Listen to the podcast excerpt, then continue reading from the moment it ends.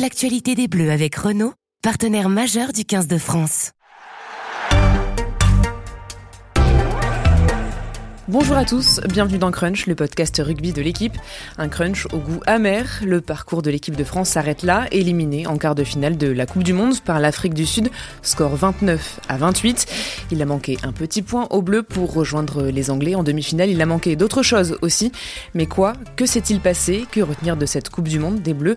Quel avenir pour cette équipe? On va en parler avec les journalistes de l'équipe Renaud Bourrel, Maxime Rollin et Romain Bergogne. Bonjour messieurs. Bonjour, à tous. Bonjour. Crunch, c'est parti. Flexion, liée, jeu. Ils sont restés longtemps allongés sur la pelouse du Stade de France, sonnés, abattus, abasourdis. L'issue de cette soirée est cruelle, terrible pour les Bleus, comme s'ils n'avaient pas osé l'imaginer. La Coupe du Monde s'arrête déjà pour eux, alors que les choses sérieuses venaient de commencer. Face à ces images, messieurs, quel sentiment vous avez eu au coup de sifflet final? Bah Renault a pleuré, hein, il faut le dire.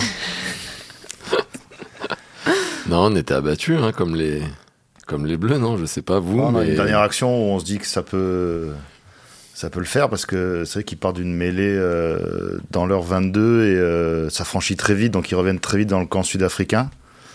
Euh, je crois qu'il y a un ballon qui est perdu au sol, les Sud-Africains la rendent, mais enfin il y a, y a, un dernier temps fort à jouer, quoi. Et donc ça finit un peu brutalement, où on sait que l'issue peut être Surtout que ces bleus nous avaient habitués à renverser les, les, situations. Ceux qui en sont capables, ouais. On se disait, ça va être possible, ils vont le faire. Et puis, bah non. Bah, après, sur ces actions-là, on sait qu'il suffit d'un en avant, d'un fave de clair qui se jette dans les bras d'un pilier ou des choses comme ça pour que ça, pour que ça finisse mal. Donc, euh, bon, bah, le... Mais tu te dis que si tu es patient, que tu construis, euh, tu es dans leur camp, que tu construis, que tu peux peut-être avoir une pénalité. Aussi. Aussi, il y a ça, tu étais qu'à un point. Donc euh, aller chercher l'essai à tout prix, c'était pas obligatoire. Il y avait la, tentation de les mettre à la faute pourquoi pas un drop aussi même si, euh, si c'est pas pour le taper ouais, ouais c'est plus c'est pas une arme euh, c'est pas une arme euh, franchement française pour le moment. Donc ouais sur la dernière action il y a la raison d'y croire un passé récent où ils ont renversé des situations et puis c'est pas arrivé. Et puis on se dit que la Coupe du Monde est finie et puis en fait on a l'impression qu'elle a à peine commencé ah, c'est sûr que le, le, le, le, gap entre le match d'ouverture et, euh, et, enfin ce, ce, quart de finale qui était, bon, qui était colossal hein, de toute façon, hein, c'est un, match, un match énorme. C'était un peu long entre les deux. Donc, et puis ouais, du coup, là, ça s'arrête et on avait envie d'en regoûter encore. Il y avait un gros, vertige, il y a un gros vertige quand même après cette élimination. Vous avez vu les, les joueurs euh, après le match, enfin quelques-uns, parce qu'apparemment ça s'est pas bousculé. pas, pas, quelques-uns, euh, très très peu. Et je pense que c'est une incise qu'on peut se permettre quand même, c'est que euh, là pour le coup, il y a un petit, petit peu de, de, manque de considération envers les très nombreux journalistes qui ont attendu extrêmement longtemps en zone mixte. euh, pour voir euh, les joueurs. Euh, on rappelle souvent qu'on est le trait d'union entre le public et, ces garçons qui sont de plus en plus voilà, claquemurés dans leurs hôtels, leur, camp de base. et là, on nous a généreusement envoyé trois joueurs, 5 minutes. Chrono. Chrono. Pas chacun. Hein. Voilà, pour des gens qui mettent en, avant le respect, le cadre de vie, tout ça depuis, euh, depuis 4 ans. voilà, c'est une incise euh, comme ça, mais effectivement, on n'a pas pu beaucoup, euh, beaucoup échanger, même si on comprend leur déception. Même dans la défaite, il y a un minimum syndical quand on est professionnel à, assumer. Et ce que vous avez pu croiser, alors qu'est-ce qu'ils vous ont dit ou quelle image ils vous ont donné? Bah, L'ambiance d'après-match, elle est en fait marquée par ce que dit Antoine Dupont avant, finalement, en conférence de presse.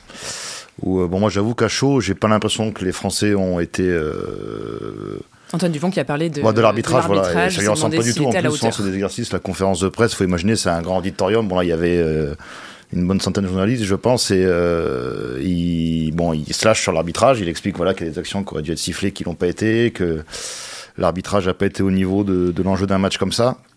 Donc forcément, quand on redescend en zone mixte après, puisque les, la conférence de presse est suivie de la zone mixte, bon, la question se pose. Et euh, bon, parmi les joueurs qu'on a vus, bah, Peato Movaca a dit, euh, grosso modo, Antoine a tout dit. Et euh, Jonathan Lanty, lui, euh, a pointé sa pommette. Euh, alors je sais jamais de quel côté c'est, la droite hier soir, parce que voilà, il a rappelé qu'une fois c'était la gauche à Marseille.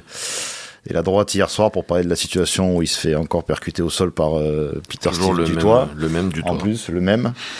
Donc voilà, donc ça a été euh, très bref et en fait donc euh, voilà ça a parlé euh, dans les délais très courts d'arbitrage et et bon évidemment de déception, de frustration. Voilà, il y a Caldrit finalement qui a un peu botté en touche sur l'arbitrage, mais voilà bon après on sentait que les mecs avaient pas envie de envie de traîner là quoi. Alors justement, euh, l'arbitrage, c'est toujours euh, délicat d'en parler, mais vu qu'Antoine Dupont l'a fait euh, en conférence de presse, donc il a dit pas sûr que l'arbitrage ait été au niveau. Avant, il a dit c'est compliqué de réagir à, chaud. Le ministre de l'Intérieur a parlé. donc on peut tous y aller, quoi. et je veux pas être aigri, mais, mais quand même, alors vous, qu'est-ce que vous en avez pensé de l'arbitrage de Ben O'Keefe? Est-ce qu'il a été à la hauteur? Alors ah, Max, Max Roland était insupportable tout le match, j'étais assis à côté de lui. J'ai rarement vu pareil mauvaise Mais bon. Max, faut que s'explique. Non, bah alors je vais me défendre. Alexandre Bardot n'étant pas là, je ne citerai pas le salon tactique puisqu'il a lieu euh, tout à l'heure. Mais euh, en tout cas, il a fait un très bon papier sur, euh, sur l'arbitrage. renonçant à son sommeil. Renonçant à son sommeil du néo-zélandais. Où en fait, il a, regardé, il a revu le match seulement avec les commentaires de l'arbitre. Et on comprend dans ce papier donc disponible sur le site de l'équipe qu'il bah, y a une sorte d'incompréhension entre euh, l'arbitre et les, et les Français. Antoine Dupont et même d'autres euh, joueurs ont beaucoup euh, râlé, réclamé, et à chaque fois l'arbitre... Dès le début du match. Dès le début du match, à chaque fois l'arbitre a renvoyé les joueurs un peu dans leur 22. Et bon, Bien sûr, il y a quelques situations qui sont litigieuses, hein, c'est clair. Euh, mais il faut aussi être mesuré des, deux côtés. Bon, en tout cas, forcément, quand il y a un petit point d'écart à la fin du match et que par exemple sur la transformation contrée par euh, Colby, euh, alors qu'il est parti avant que Thomas Ramos ne transforme, euh, forcément, ça, ça fait un, petit peu râler. Ah, pas ne transforme, mais de déclenche ça. Ne déclenche, euh, pardon, sa, sa transformation. On sait pas si la transformation serait passée, mais en tout cas, voilà, ça fait, ça fait forcément un petit peu râler. Il euh, n'y a pas que ça, mais, mais ça, là, celui-là, en tout cas, c'est, là, c'est clairement il n'aurait pas dû contrer Thomas Ramos. Peut-être qu'on aurait mis deux points de plus, peut-être qu'on aurait gagné. Bon, avec des si, bien sûr. Il y a ça, il y a la situation avec Edzebet en début de match où euh, bon Ben O'Keefe là euh, il est il est clair tout de suite euh, ce que dit Alex dans son papier c'est que lui il voit le ballon repartir en arrière il n'y a pas d'en avant volontaire alors que le, le TMO visiblement signale dans son oreillette que c'est délibéré donc il y a cette situation là qui est pointé un peu aussi par Fabien Galtier en conférence de parce que c'est vrai qu'elle peut faire, euh, elle peut faire 14-0 en fait à ce moment-là. Euh, et sur l'action d'après. En fait, en, voilà, et en plus, ouais, ça, finalement sur la suite de l'action, euh, ça fait essai pour pour l'Afrique du Sud. Après, Antoine Dupont, je pense que comme il était au cœur du, du réacteur, près des rucks, près de l'arbitre, et qu'il a beaucoup échangé avec lui tout le match, je pense qu'à chaud, en fait, il évacue surtout une frustration par rapport au jeu au sol où euh, voilà, il, bon, ce que dit Alex dans son papier, c'est qu'il réclame tout le match des ballons rapides à l'arbitre, que l'arbitre lui répond toujours oui Antoine, euh, je vais regarder, et que jusqu'à la dernière séquence, en fait, Antoine Dupont on le voit, hein, quand on voit même la dernière remontée de balle, il, pointe des attitudes au sol, il pointe des choses comme ça qui, euh, selon lui, ont, ont empêché l'équipe de France de, de dégager des ballons rapides et ce qui serait une sorte de faille dans laquelle les Sud-Africains se seraient engagés au sol pour ralentir des, des ballons. voilà. Donc c'est c'est des situations qui sont toujours, euh, quand on les revoit, très compliquées à arbitrer, hein, le, le, jeu au sol. Euh, voilà, il y a une situation aussi avec Quagga Smith qui gratte un ballon et bon, c'est pareil quand on revoit les images à la loupe, on voit effectivement qu'il pose sa main au sol avant, enfin qu'il a pas l'air d'être en maîtrise de du poids de son corps, c'est comme ça qu'on dit, je crois, dans, le langage arbitral. donc euh, voilà. Le souci sur parce que bon, tous les matchs, c'est difficile en rugby de parler arbitrage parce qu'il y, y, a une culture et qu'il faut pas perdre de, de, de la sacralité de l'arbitre et de et de il a il a il a toujours raison. Et là, on se rend compte qu'il y a de plus en plus de joueurs qui parlent, qu'il n'y a pas que le que que le capitaine et donc ça, ça, donne, euh, ça, donne, ça donne une ambiance, ça donne un ton euh, auquel se mêlent euh, les spectateurs, le public. Aujourd'hui, les réseaux sociaux et une forme d'hystérie qui fait quoi on regarde plus les matchs objectivement, mais vraiment au prisme de, de, de, de, de, l'affectif. quoi. et alors dans un quart de finale aussi engagé, c'est encore pire. Et là, euh, oui, un match de rugby, c'est hyper compliqué parce que dans le jeu au sol, vous avez des joueurs qui arrivent de partout, avec des, des, spécificités sur les attitudes, comme disait Romain à l'instant, pour celui qui va gratter, pour celui qui va passer par le sol, combien de temps il va mettre à libérer son ballon, est-ce qu'il est tenu, est-ce qu'il n'est pas tenu. Il y a tellement de choses à regarder et ça va tellement vite que forcément devant sa télé, on voit beaucoup plus de choses que le type tout seul au milieu des 30 autres. Euh, qui a un œil à droite, un œil à gauche, euh, des trucs qu'on lui dit dans l'oreillette. Donc voilà. Ce qui est dur sur le match d'hier, c'est que il y a deux décisions flagrantes. La, transformation, où il n'y a, pas d'appel à la vidéo, alors que c'est d'une rareté incroyable ce, genre de geste, et la pénalité qui permet aux Sud-Africains euh, de repasser devant, où Quagga Smith et objectivement euh, à poser les mains au sol avant de gratter le ballon. Et donc, euh, c'est un contest, euh, entre guillemets, illégal. Et donc, ça fait 5 points. Quand vous mourrez à un point, bah, évidemment, à la fin, ça fait, ça fait énorme et on a l'impression de s'être fait farcir. Euh, le papier d'Alex explique bien que sur le déroulé de la, de la finale, la de, quart de finale, c'est beaucoup plus compliqué que ça. Et puis après, il y a la partition tactique et stratégique où il faut reconnaître aussi, euh, sur plein d'aspects, une supériorité sud-africaine. C'est surprenant euh, de la part d'Antoine Dupont qu'il fasse une telle sortie en conférence de presse. Bah, moi, j'étais un peu surpris, oui. Je sincèrement, je m'y attendais pas de sa part parce que c'est quelqu'un qui, est, toujours très, très froid, très calme. Euh, assez, assez réservé, qui est totalement dans cette culture du rugby euh, dont, dont, je parlais euh, juste avant.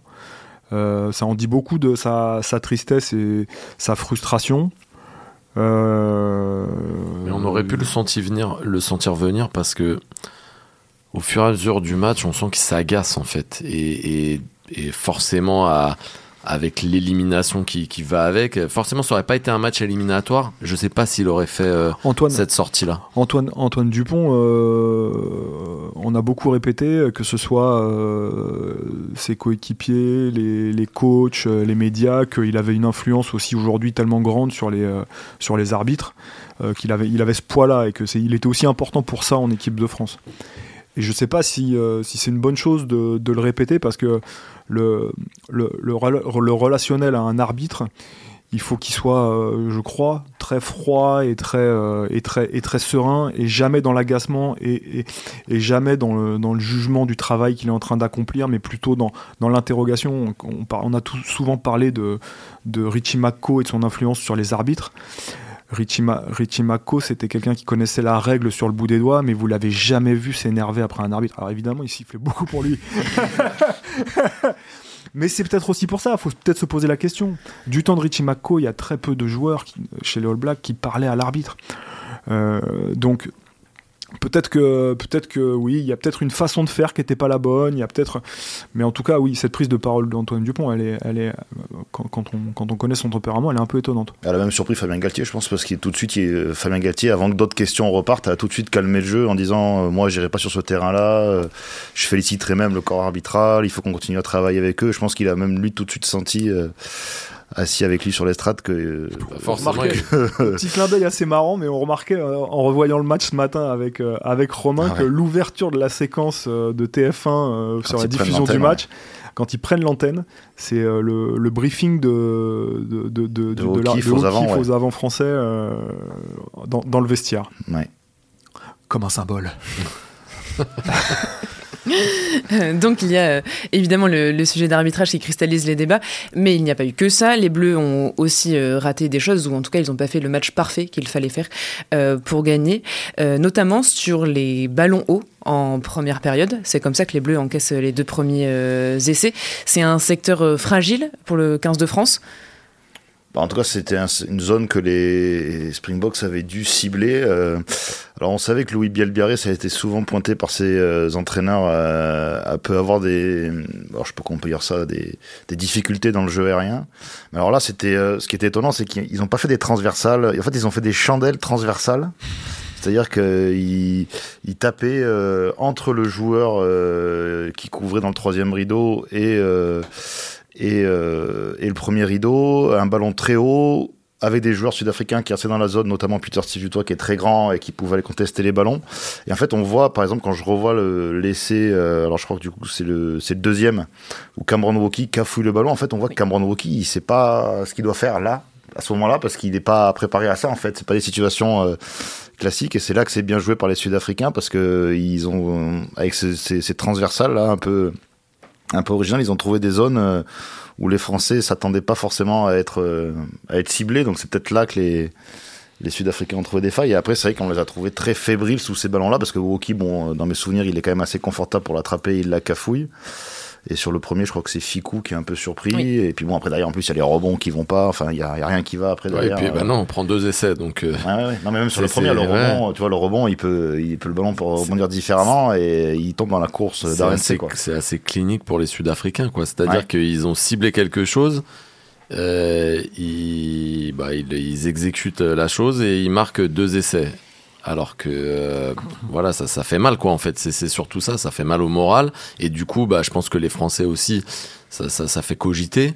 Euh, et de mémoire il y a un troisième ballon. Bon qui est pas synonyme d'essai mais je crois que c'est Biel Biarré pour le coup euh, qui, est ciblé une troisième fois et qui, qui se rate aussi. Euh, enfin, pas qui se rate, mais qui, on, enfin, on lui prend le ballon sur la tête. Donc, ce qui est original, c'est sur la forme, parce que souvent les Français, on pouvait les mettre en difficulté en faisant des, des chandelles, mais par exemple devant la ligne d'embut ou des choses comme ça, ou dans les 22 pour mettre la pression sur euh, un arrière ou un, joueur en couverture pour essayer d'après d'aller marquer. Là, c'était dans une zone. Euh, assez assez originale et ça a marché parce que ça a surpris la défense française.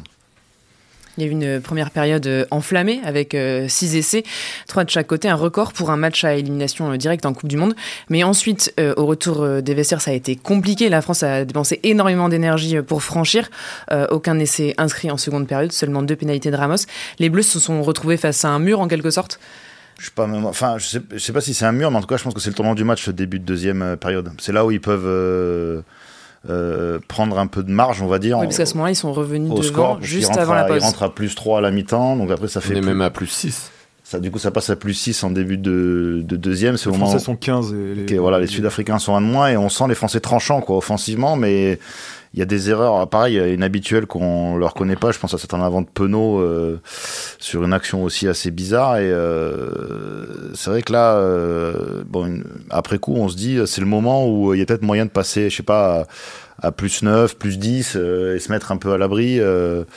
Voilà, et comme ça correspond aussi au moment où le, tout le banc sud-africain sort, sort du banc justement, et que le, et je pense que les Sud-Africains, bon, inconsciemment, sont sont boostés mentalement par le fait d'être encore euh, prêt au score et d'avoir bien géré l'infériorité numérique. Le, le match euh, rebascule un peu dans, en leur faveur mentalement et euh, enfin physiquement, stratégiquement. c'est là que le match bascule. C'est la stratégie parfaite. Ils avaient ciblé quelque chose en première mi-temps. Ils marquent deux essais. Ils sont dans le match à la mi-temps. ils sortent quand même leur charnière, ce qui est assez incroyable, alors que leur charnière titulaire qui était déjà une surprise. Euh, Renac et Libok fait un très bon match et ils font rentrer euh, De Klerk et Pollard et, du coup en fait ils ont exécuté leur plan euh, à la perfection et comme il avait imaginé presque minute par minute euh, et, après, bah, forcément, euh, nous, on est en difficulté. Et je pense que le, le banc euh, sud-africain, comme on l'a beaucoup dit, a fait la différence. De Klerk et Pollard, en plus, rentrent et sont décisifs les deux. Quoi, parce qu'il y a Pollard qui a cette pénalité de 50 mètres. Molibok, on ne sait pas s'il l'avait, mais lui, il les a, c'est sûr. Et puis, il y a De Klerk qui arrache ce ballon, ce dernier ballon des, mains de, des mains de Wardy. Et bon, cette, énergie qu'il a de Klerk, c'est typiquement son, son, son, jeu, sa façon de faire. Et alors là, c'est un masterpiece du duo euh, Ninabar et Erasmus. Là. Ils, appellent ça le bomb squad? Bah oui, oui. Ça a explosé à la gueule, ça. Désolé, j'avais dit que je serais poli. Bon. On s'est raté. Mais donc, oui, les Bleus sont, sont laissés surprendre par ce coaching sud-africain. Ils s'y attendaient pas bah, bah déjà, ils s'attendaient même pas à ce que ce soit la charnière euh, Renac-Libok. Parce que si on regarde le, un documentaire de, de TF1 euh, la veille du match, je crois, ou l'avant-veille, peu importe, en fait, chaque joueur français euh, est censé présenter son, vis-à-vis.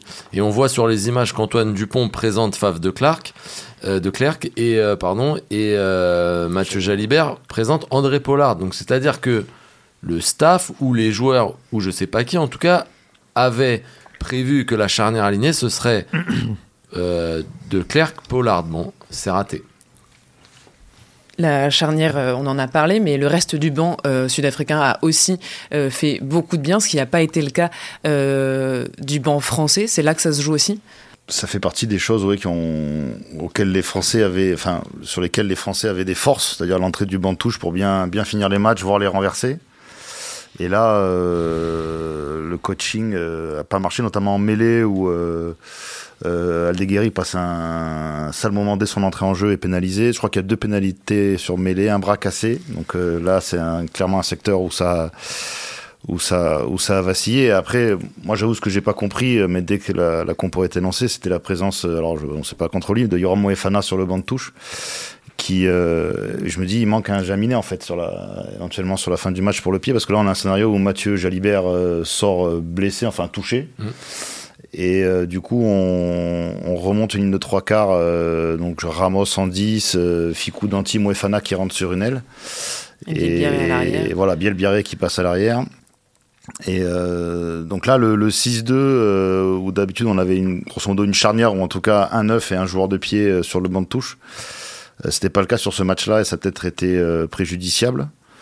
Donc, euh, entre les performances individuelles des entrants et la stratégie globale du banc, oui, il y a eu. Euh, les Français ont perdu euh, clairement ce combat-là oui, puis du coaching hier.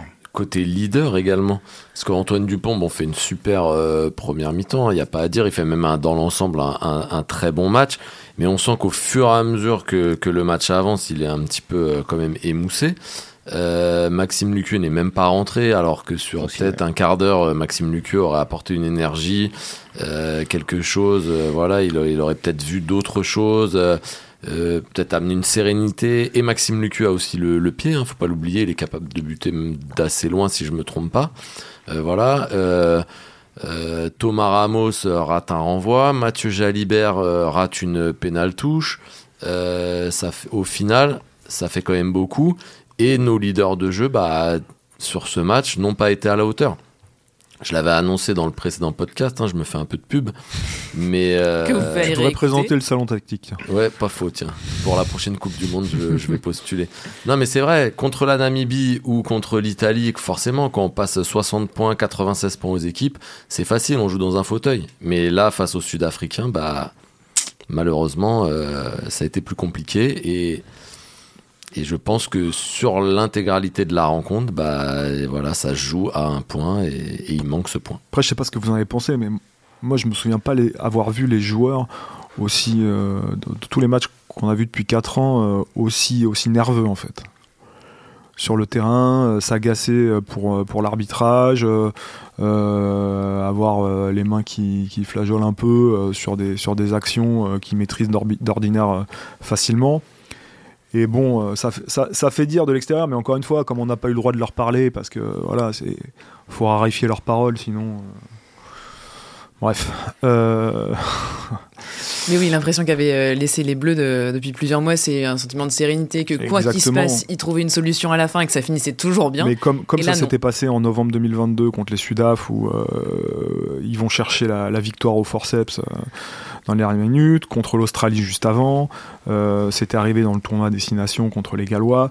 Bref, ils savaient. Et là, il y a l'impression vraiment que l'événement, euh, l'événement les a un peu rattrapés comme ça les avait pas rattrapés euh, l'année du Grand Chelem ou sur, ou sur quelques, quelques grands matchs. Quoi. Comme quoi tu peux préparer tous les scénarios avant, mm. quand tu en quart de finale de Coupe du Monde et qu'il reste 5 minutes, bon... Et après, il y a, mentalement, il faut. Et en face, il y a une équipe de d'une expérience dingue avec des champions. Euh, enfin, pour le mm. coup, on peut on peut faire quelques éloges de, des, Sudaf, même si euh, même si on peut parler un peu de l'arbitrage sur ce match. Mais ce que fait euh, ce que fait Colby de charger les transformations? Pendant ce temps-là, les joueurs français, ils sont en rond, ils font leur bulle de sérénité, ou je sais plus comment on l'appelle, ce, qui est, ce qui est une technique pour faire redescendre le cœur, pour pouvoir reparler stratégie, machin, qui est très intelligente. Mais en fait, à ce moment-là, personne ne regarde Colby et la transformation. Donc personne n'est à même, par exemple, de mettre un peu de pression sur l'arbitre pour dire Oh, il est parti avant, là, demande la vidéo. Personne. Donc là, parce qu'ils sont dans ce truc-là. Bon, bah ça, faut espérer qu'ils aient appris de ce truc-là et qu'à un moment il y aura peut-être un mec qui sortira de la bulle de je sais pas quoi là et, qui dira qui dira bon on surveille euh, on surveille ce truc-là. Mais Colby a chargé les deux premières transformations. et il est venu, il est venu parasiter je crois pas que les Français l'aient fait ou je l'ai. Je l'ai, je l'ai... Mais le fait, mais pas avec autant de, de conviction, j'ai envie de dire. non, mais c'est-à-dire que, je, en fait, il est, euh, il est formaté pour se dire il y a quasiment 9 chances sur 10 pour que je la rate, mais je le tente quand même. Et donc, dans, sa course, la conviction, elle est complètement différente que quand on se dit, bon, je vais le faire parce que ça va peut-être un peu euh, attirer l'attention du buteur et il va se, il va se... Mais à aucun moment, tu cours pour la contrer. Colby, c'est incroyable, quoi. Et, c'est, et en fait, les Sud-Africains ont dans leur, euh, dans leur arsenal, comme ça, tout le match, des petits tricks qui, qui vous font et sortir de votre stratégie et sortir de votre euh, et perdre vos, et, perdre vos, nerfs comme quand euh, euh tu as l'impression que tu as un ballon propre dans un ruck et là il y a Colissi qui vient secouer le ruck au moment où tu vas faire la passe tout à fait légalement et tu te retrouves à faire une passe de moins bonne qualité que celle que tu voulais. Donc ton partenaire, il reçoit le ballon pas du tout dans les conditions dont tu voulais et tu reprends la pression. Et, c'est, et tout le match est comme ça. Il y a ce, il y a ce, y a ce bras cassé sur un sur un, ah sur un ballon. La mêlée, demandée, la mêlée demandée sur Marc, c'est ça, c'est coup de pied dans les 22. Willem C fait un arrêt de volée dans son propre camp. Pose le ballon. Pose le ballon. Et demande, et demande une mêlée. c'est vrai que c'est inattendu. et il gagne la pénalité sur la mêlée. il gagne la pénalité sur la mêlée. Mais c'est presque ça, comme si c'était prévu. Mais ça, ah, ils avaient fait une mêlée 30 secondes avant. Donc imaginez, moi je sais pas, je suis avant. Euh, il y a un coup de pied qui part à l'autre bout du terrain, votre arrière qui pose le ballon et qui dit on fait mêlée. Euh, Aurélien, il faut, faut avoir des convictions. Euh, Aurélien Bouisset va la raconter. Aurélien Bouisset va le raconter dans le journal demain ou après-demain, je sais plus. C'est prévu. Il avait, il avait anticipé. Ah bah voilà. Ils avaient, ils avaient vu que les Français taper, taper long au pied pour que les avants puissent refaire de l'énergie, recharger au milieu du terrain. Donc en fait, ils les ont fait courir 50 mètres de plus, faire une mêlée, perdre encore de l'énergie, boum, pénalité. Enfin, vous connaissez la suite. Ils ont tout un sac de petites crasses comme ça, qui sont parfaitement légales, mais qui vous rendent fou, qui vous font perdre le ballon, perdre votre lucidité, euh, contre l'arbitre, et finalement sortir de votre match alors que vous aviez fait une entame euh, de rêve en fait de rêve. Donc là, moi pour ça, sincèrement, je suis admiratif de ce qu'ont fait les Sud-Africains. Est-ce que c'est possible aussi que les Français aient été pris par l'enjeu, tout simplement, d'une Coupe du Monde à domicile aussi? Non, Vous ne m'inquiétez pas quand je parle. C'est ce que je disais il y a 5 minutes Non. plus sérieusement, voilà, moi, j'ai plus... c'est marrant parce que euh, pendant le match, je recevais plein de SMS de, de, de, copains, d'anciens joueurs aussi devant la télé, qui les trouvaient justement un peu, un peu tendus et un peu nerveux. Moi, j'ai du, moi, j'ai du mal à savoir, je ne suis pas dans leur peau, donc... Euh, mais effectivement, le nombre de bras en l'air qu'on a vu euh, devant l'arbitrage et tout ça, en général, c'est des signes un petit peu de fébrilité. Enfin, je sais pas ce que vous en pensez. Après, la première mi-temps, pour eux, elle peut être frustrante parce que les Sudaf rentrent trois fois dans leur 22 euh, euh, et marquent trois fois. Et eux ont quand même des gros temps forts. Et, et, finalement, on se retrouve à un moment donné 12-19 alors qu'on a l'impression qu'ils ont le match en main et qu'ils sont plus tranchants. Donc peut-être qu'aussi ce, scénario de la première mi-temps a pesé, ils rentrent devant, et puis après, comme je dis tout à l'heure, il y a le scénario de début de deuxième où pareil, ils doivent creuser l'écart et ils n'y arrivent pas en fait. Donc. Euh... Ouais, puis forcément, à un moment, tu es en quart de finale euh, de Coupe du Monde. Là, tu sais que bah, si tu perds, c'est fini. Euh, si on se souvient de, du match d'ouverture de la Coupe du Monde, quand on prend un essai au bout de deux minutes, on s'est un peu regardé de dire merde, cette Coupe du Monde, elle commence pas très bien. Puis finalement, les Bleus, ils sont revenus euh, dans le match j'ai envie de dire presque assez tranquillement, comme on les connaît. Ils ont fait les choses bien, mais oui, forcément, même s'ils perdaient ce match d'ouverture, c'était pas la cata, ils n'étaient pas éliminés. Là, peut-être qu'à un moment, euh, ça faisait un moment qu'ils n'avaient pas joué un vrai match éliminatoire en, vérité. Parce que euh, pendant le tournoi, bah oui, vous cherchez à faire le grand chelem, vous perdez, vous faites pas le grand chelem, mais vous êtes, c'est pas fini le tournoi derrière, vous n'êtes pas éliminé de la compétition, vous pouvez encore le gagner. Là, en fait, c'est fini, et oui, je pense qu'à un moment, ça a dû leur euh, ronger un petit peu le cerveau, même si c'est vrai que des tribunes, c'est pas le truc qui ressort le plus. Mais je pense qu'à un moment, bah, petit à petit, on se dit putain, euh, pardon, on se dit euh, mince, il va falloir, faire le, euh. falloir faire le podcast avec tes gosses à côté parce qu'au moins là tu te tiens quoi. Ouais bah mon fils il a pleuré ce matin, c'était c'était pas gay. Hein. comme, comme, dirait Erasmus, c'est une pleureuse. Ouais voilà, c'est une pleureuse. Ouais. Il pourra pas être rugbyman. bon les Français sont donc éliminés en quart de finale pour la troisième fois euh, de suite, mais là c'est un peu différent parce qu'ils semblaient armés pour aller plus loin. Quelle trace ça va laisser cette élimination précoce sur cet effectif?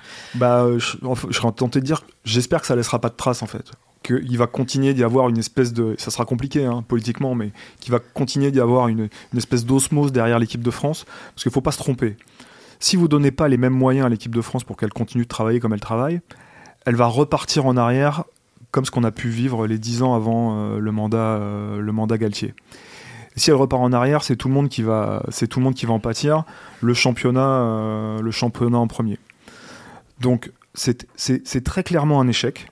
Euh, il y a sans doute beaucoup de gens qui voudront euh, dire euh, avec tout ce qu'on a mis à, leur disposition, ils sont pas foutus de faire mieux que quart. C'est aussi beaucoup le tirage au sort qui fait que replacer ce quart de finale dans le contexte d'une demi ou d'une finale, et, la lecture est tout à fait différente. C'est un match extraordinaire, les Français ont été héroïques, ils se sont loupés sur certaines choses, mais ils sont tombés sur le, sur le champion en titre, qui, est une grande équipe. La lecture, elle est complètement différente. Là, c'est un quart de finale. Je pense qu'il faut éviter cet écueil. Et, donc, et donc, si ça doit laisser une trace, ça doit pas être négative et, renvoyer, euh, et renvoyer le 15 de France euh, euh, 10, ans, euh, ans en arrière. Moi, je pense que ça va être quand même dur à digérer, hein, parce que depuis 4 ans, ils étaient unis pour, pour un rêve. là, on est unis pour pleurer. mais j'ai discuté avec un ancien. T'aimes pas les slogans aussi. Ouais, c'est vrai. J'ai discuté avec un ancien international justement à, la fin du match et il, avait peur de ça, que, que, les Bleus aient du mal quand même à, se relever. C'est l'expression qu'il a employée. Ça va être difficile de, de se relever. Euh, faudra voir au, au, prochain tournoi.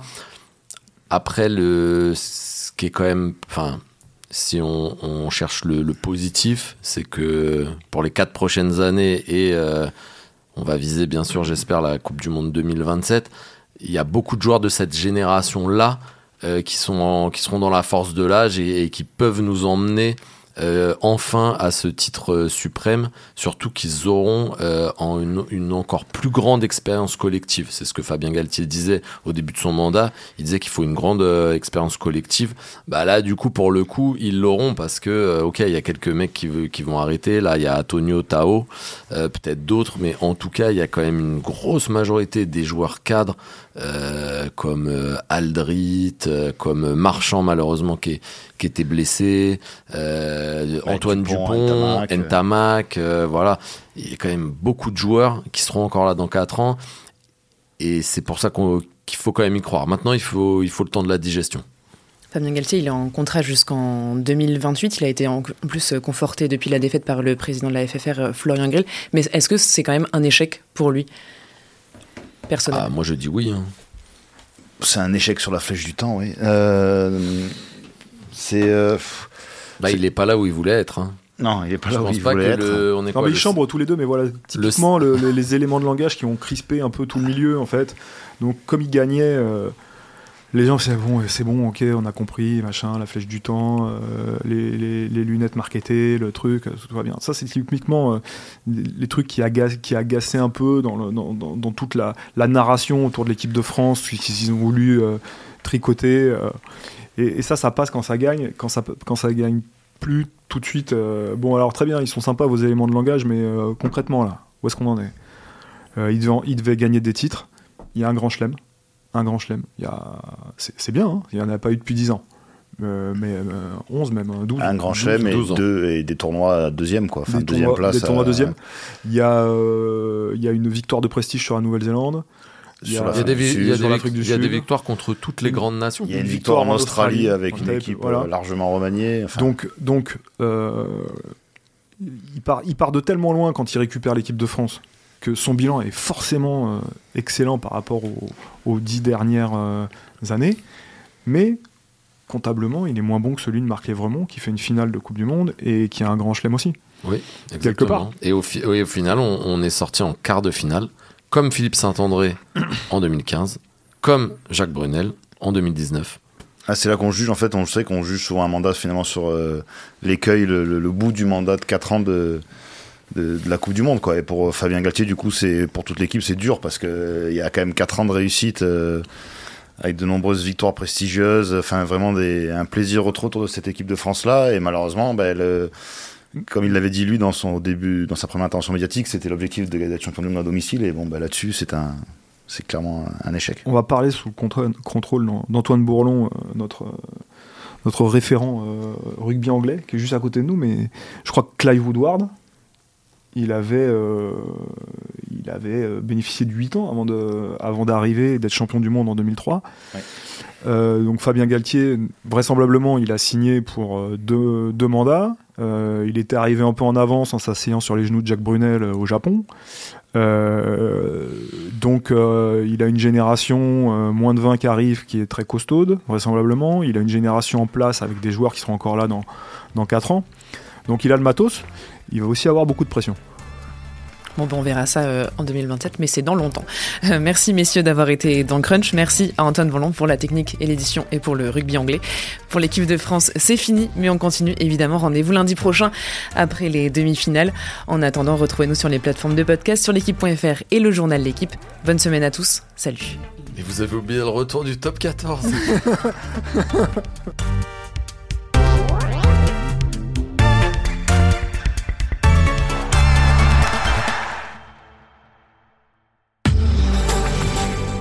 Retrouvez-nous très prochainement pour un nouveau podcast de l'actualité des Bleus avec Renault, partenaire majeur du 15 de France.